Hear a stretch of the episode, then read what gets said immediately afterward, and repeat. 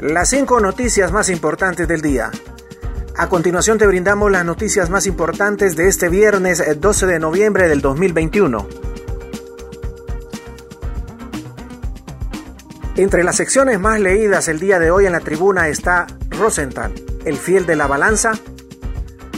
Aunque no le favorecen las encuestas, Gianni será una de las figuras más importantes de la vida pública, por lo menos en los próximos cuatro años. Cuenta con la ventaja de que no tiene sobre la espalda caudillo que le imponga decisiones o le ordene la forma que tenga para ver e identificar las circunstancias. Como un tercero en discordia, en el caso de ganar las elecciones, aprovechando la polarización y el deseo del electorado que busca la paz y la tranquilidad, tendría más posibilidades que pactar y establecer acuerdos. La dura experiencia que ha experimentado porque no cuenta en sus espaldas con un partido liberal que parece que ha perdido los deseos de gobernar, porque ni siquiera los juniors, rencorosos, los que creyeron que Luis Zelaya, el innombrable, figura anodina, de poco empaque, podría capitanear el partido fundado por Arias y Bonía hacia la conquista del poder ejecutivo le brindan su apoyo. Y hasta Vanegas, pese a su buena cabeza, no le ha metido el hombro como se esperaba, pero es el más tranquilo y ecuánime de los candidatos presidenciales. Triaje del CCI es trasladado a la Vía Olímpica. El centro de triaje que operaba en el Centro Cristiano Internacional CCI, que brindó más de 140.000 atenciones por COVID-19 desde el año pasado, será trasladado al gimnasio número 3 de la Vía Olímpica, informó Ronnie Antunes, coordinador general de triajes a nivel nacional. Los centros de triaje han sido claves en el combate de la pandemia. Han evitado que los hospitales se saturen y solo en la capital operan unos seis, habilitados por la Secretaría de Salud. Dijo Antunes que en la Vía Olímpica operará un megacentro de atención COVID-19 donde se dará consulta externa, tamizaje, manejo de estabilización, manejo con especialistas y también centro de vacunación. Continuamos con las noticias en las cinco noticias del día. Ministerio Público ejecuta capturas de policías que dieron muerte a ciudadano en un retén en Colón. La Fiscalía Regional del Bajo Aguán, a través de la Sección de Instrucción y Delitos contra la Vida, en conjunto con la Agencia Técnica de Investigación Criminal, ejecutaron la operación ELPIS, mediante la cual se dará captura a ocho miembros de la carrera policial en la ciudad de Tocoa, Colón, a quienes se les considera autores directos de los delitos de homicidio, abuso de autoridad agravado y encubrimiento agravado en concurso ideal. De acuerdo con las investigaciones de los hechos ocurridos el pasado 1 de agosto del 2021, los miembros de la carrera policial, Víctor Manuel Ilovares Zavala, clase 1, Cristian Giovanni Herrera Núñez, René Benjamín Martínez Vigil,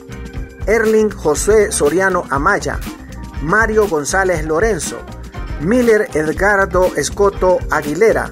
Luis Fernando Mondragón Pineda y Eric Alexander Cabrera Mejía, este último aún pendiente de su captura, puesto que no se encontraba en la unidad policial, estaban asignados a la misión Satruch de la Dirección Preventiva y Seguridad Comunitaria y Dirección de Vialidad y Transporte se encontraban realizando un operativo de carretera cuando dieron muerte al ciudadano Eric Rafael Vallecillo, quien se conducía en un vehículo tipo pick-up color gris. Según la narración de los hechos, Vallecillo al cruzar justamente por donde se encontraba el retén de la Policía Nacional, estos le hicieron señal de detención a efecto de que se detuviera, señal a la que ahora Oxiso hizo caso omiso, lo cual provocó que el agente policial Eric Alexander Cabrera Mejía, en actuación contraria a la función, desempeño y servicio policial, y sobre todo actuando al margen de todo procedimiento policial relativo al uso de la fuerza letal, disparó su arma tipo fusil, logrando inferirle un disparo, produciendo de manera instantánea su muerte.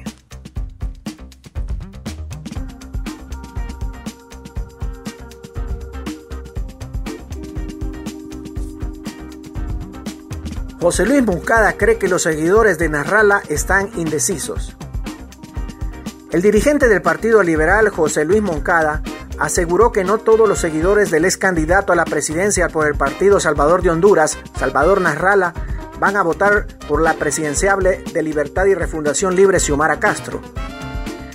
Nasralla, siendo el candidato de la Unidad Nacional Opositora de Honduras, alianza consolidada entre el Partido Salvador de Honduras y, el Partido Innovación y Unidad PINU, desistió de sus aspiraciones presidenciales para en un acuerdo político fuera de tiempo unirse a Libre y convertirse en el candidato a primer designado presidencial de Castro.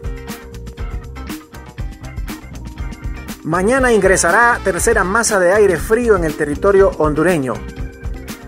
El pronosticador de turno del Centro de Estudios Atmosféricos, Oceanográficos y Sísmicos CENAOS de la Comisión Permanente de Contingencias COPECO, Víctor Ortega, informó que este sábado en horas de la tarde noche se estaría esperando el ingreso de una nueva masa de aire frío que va a generar lluvias intermitentes sobre todo en la región norte e insular. Los departamentos que podrían estar siendo afectados por las lluvias están Cortés, Atlántida, Lloro, Colón, Islas de la Bahía y algunos sectores de la parte norte de Olancho, que es donde se podría registrar precipitaciones. Gracias por tu atención. Las cinco noticias del día te invitan a estar atento en su próximo boletín informativo.